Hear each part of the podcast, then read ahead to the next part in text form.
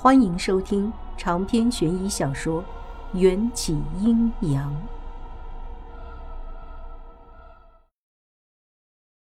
迎战提起笔，沾了几滴墨，在上好的丝绸上勾勒着我的轮廓，似乎将这硬闯的一群人都当做了透明的。公孙启被无视后，不爽地挑起眉毛。调转枪头向我发难，连坠姑娘，许久不见，上次你要挟还击，戴罪潜逃，竟还敢出现在咸阳城，当真胆大包天！迎战又落下一笔，画出了我云烟般的长发。大梁造错了，连坠是一条鱼。这位姑娘却是一个人，不可混为一谈。在他笔下的那个我，虽然还只是一个轮廓，没画出五官，却也比真实的我要漂亮的多。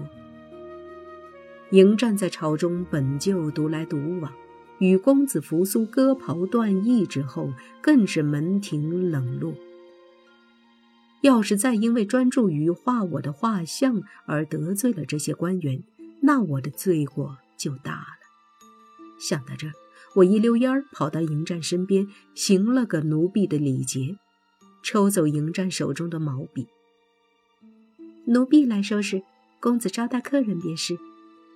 可迎战却不领情，众目睽睽之下，一把拽住我的手：“不许自称奴婢。”阿来说道：“驸马爷，你太过分了！我们公主就在这里，你怎能？”解忧公主从人群中上前两步，下巴微微抬起，扔给我一个眼角的余光，训斥阿来：“阿来，不许放肆！公子高在大婚前有三四个通房丫头，是再正常不过的。本公主通情达理，不会计较这些。”似乎是在嘲笑我，只是一个无名无分的冒牌货。本王身体不适，恕不奉陪，青花送客。迎战根本不理会这位美貌与智慧并重的燕京公主，转身看我，站回去，本王还没画完。见我迟迟不肯动身，迎战这才放下笔，将冷冽的目光投向愣在原地的青花。聋了吗？本王刚才说，将闲杂人等赶出去。我吓得心脏都漏跳了一拍。迎战居然把这些在朝廷上能呼风唤雨的官员们，称为闲杂人等。这梁子恐怕结大了。驸马爷说的没错，来人，将闲杂人等赶出去。顺应着迎战的话，解忧公主也娇声喝道：“我一脸蒙圈的看着两个彪形大汉一左一右的走过来，才后知后觉的发现，解忧公主说的那个闲杂人等，原来指的是我。”不想死，最好放手。迎战低沉的嗓音透露出令人背脊生凉的杀气。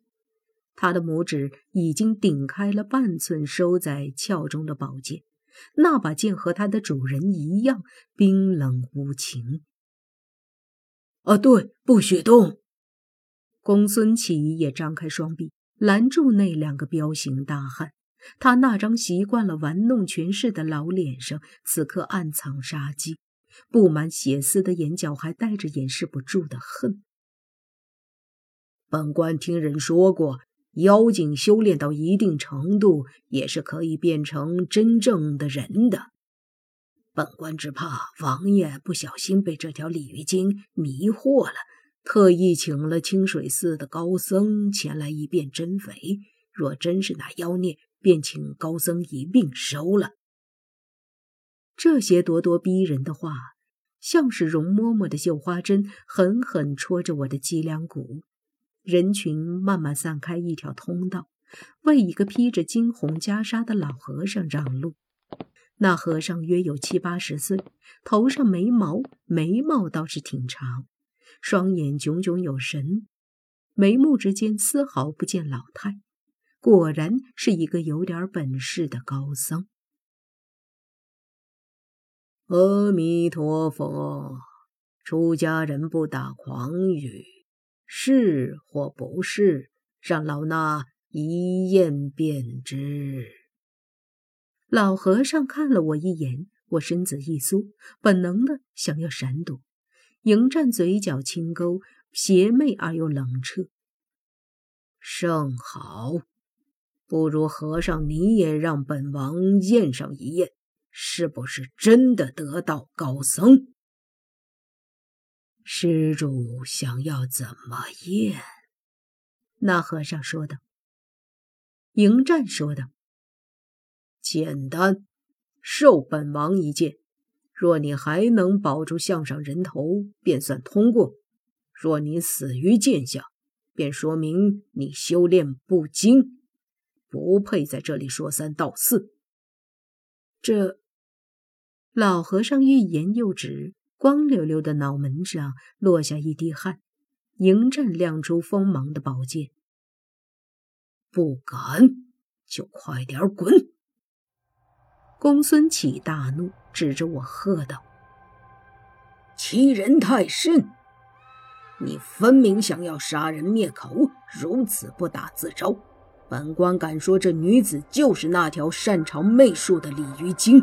来人呐，按住公子高，有劳高僧将鲤鱼精就地正法。哼！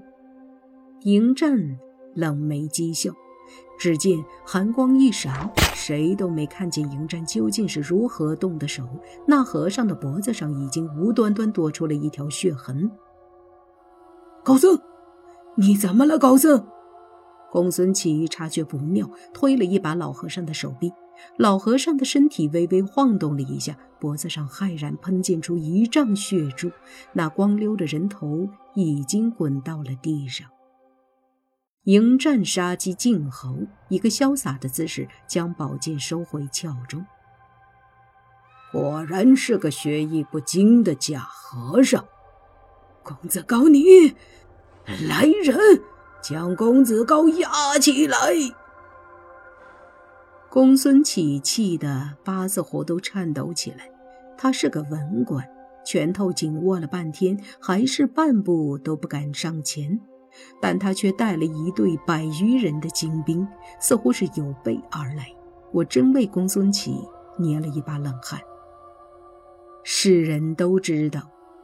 迎战不仅继承了陛下杀伐无情的性子，更能召唤出阴兵助阵，故而在战场上百战百胜，无往不利，如战神一般。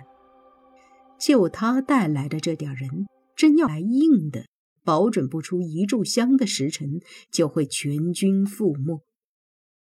迎战轻笑着，带着鄙夷：“这是皇城里的兵。”大良造滥用职权，就不怕被父皇知道？咸阳城里除了当今陛下，任何人都不许擅自组建精兵。公孙启这算是不打自招。公孙启咬牙切齿地说：“只要你死了，陛下就不会知道。”被晾在一边的解忧公主突然拍手，走到迎战跟前。大秦国的男子真是文武双全，英勇盖世，火眼金睛，一眼就认出了那个冒牌的高僧，让解忧佩服。大良造也无需动怒，若解忧没有记错，大良造此行应当还有更加重要的任务。我和解忧的立场是水火不容的，但此刻我却不得不向他投去感激的目光。长篇悬疑小说《缘起阴阳》本集结束，请关注主播又见菲儿，精彩继续。